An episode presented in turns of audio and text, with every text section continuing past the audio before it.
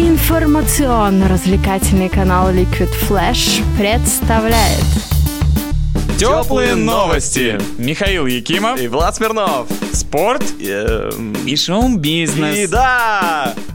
Большой всем привет, дамы и господа, с вами Влад Смирнов и небольшой отчет о том, как один театр на гастроли ездил. Все началось с того, что в Новосибирском театре «Солнце» режиссер Сергей Александрович Миронов поставил водевиль по пьесе «Ипохондрик», позвал туда актеров из совершенно разных мест Новосибирска и назвал получившееся творение «Смейся, смейся, ангел мой». Опустим дальнейшие подробности и расскажем про само путешествие. Вот, наш поезд номер 037 Томск-Москва уже забирает нас на главном вокзале города Новосибирска. Мы грузим многочисленные сумки с реквизитом, нас всего 8 человек, все, включая режиссера, играют в спектакле, но несмотря на техническую сложность сопровождения, мы не берем с собой никого из поддержки, полагаясь на местных специалистов верхние полки в четырех купе, бесконечная смена попутчиков за 42 часа движения поезда, вежливая проводница, симпатичные официантки вагона-ресторана и грандиозный банкет в нем же с распеванием песен и знакомством со всеми, кто туда заходил. Все это было по пути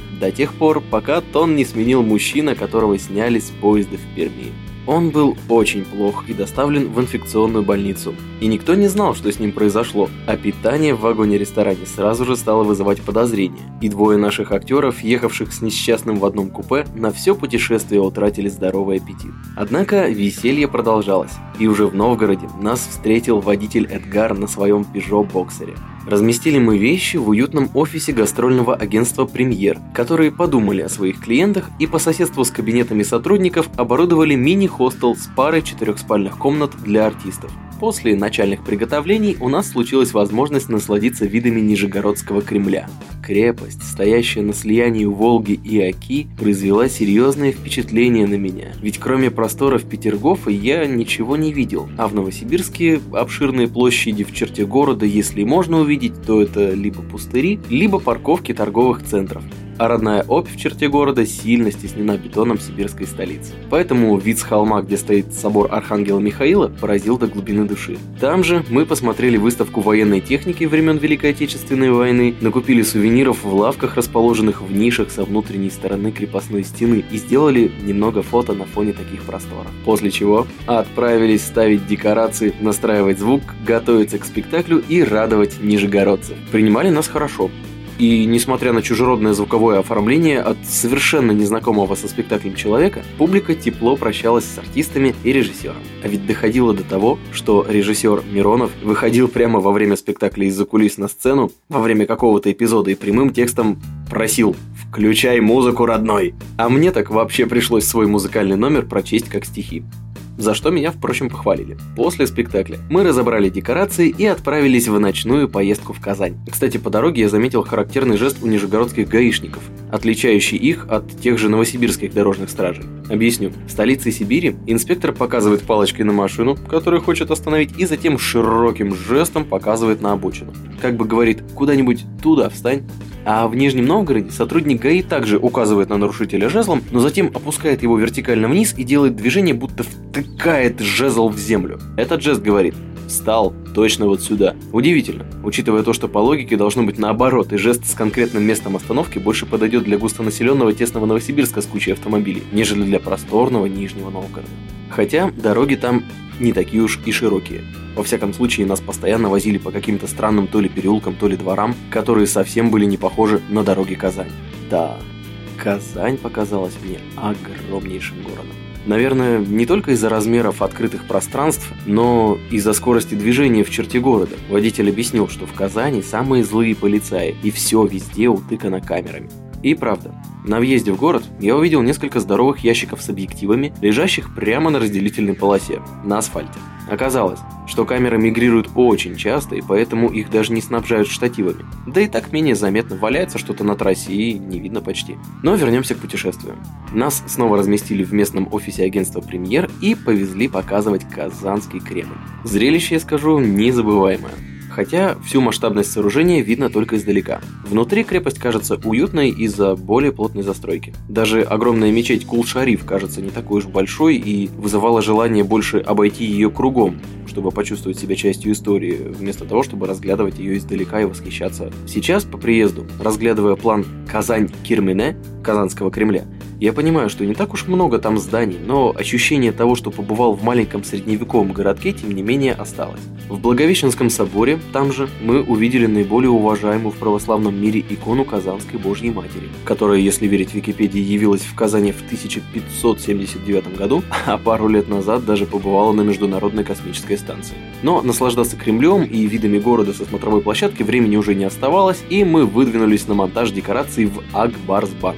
В этом здании при полном зале мы и отыграли второй спектакль и порадовались казанской публике, которая очень сильно отличается реакцией от Новгорода и Новосибирска. Например, когда в спектакле в одном из моментов тетушка уговаривает главного героя выпить водки, зрители Казани смеялись при одном упоминании об этом напитке. А в других городах только после того, как герой выпил и признался, что ему хорошо, и он сейчас будет кушать все подряд. Или, например, когда пропахший чернилами юрист, отстаивая свое сомнительное право на жирный кусок чужого имущества, поет песню о том, что неравное людям счастье дано, русские аплодируют, в то время как татары принимают персонажа без всякого сочувствия.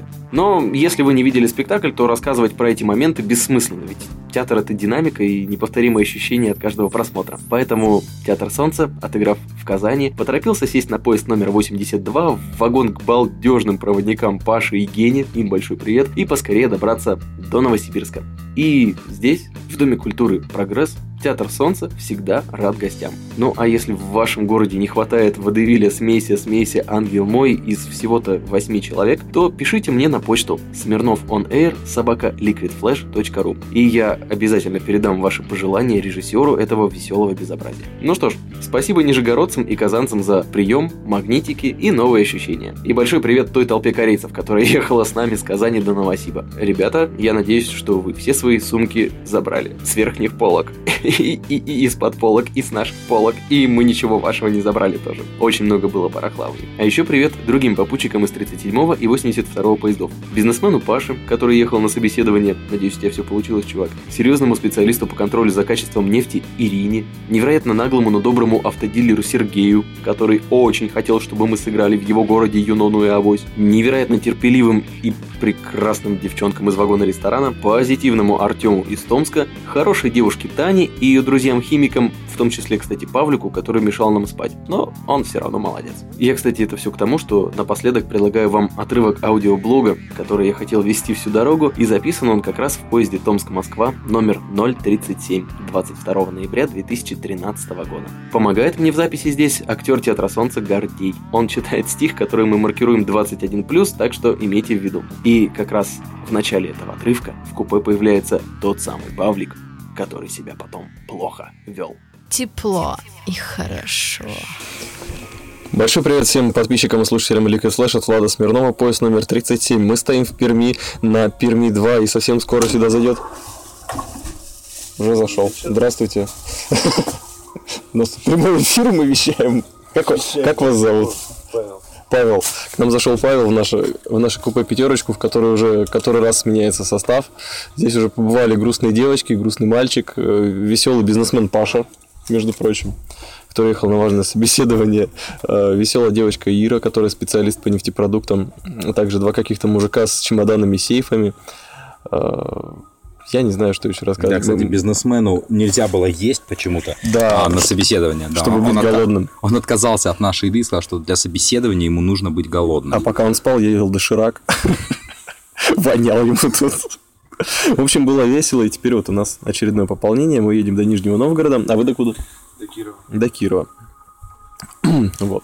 Для тех, кто живет в Новосибирске, до Кирова не так уж и далеко. В принципе. А, Но с нами вся труппа Театра Солнца. Мы здесь зажигаем по полной программе. В первый же вечер оккупировали вагон-ресторан и устраивали там концерты по заявкам. Познакомились с кучей народу.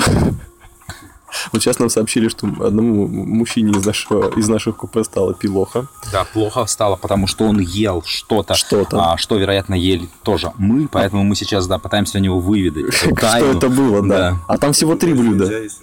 Да? Ну вот. Па- Павел знает тему. Где, где, где ж ты раньше был? Поверьте, это я вам точно говорю. Там три блюда. Там мясо, курица и, И рыба. рыба.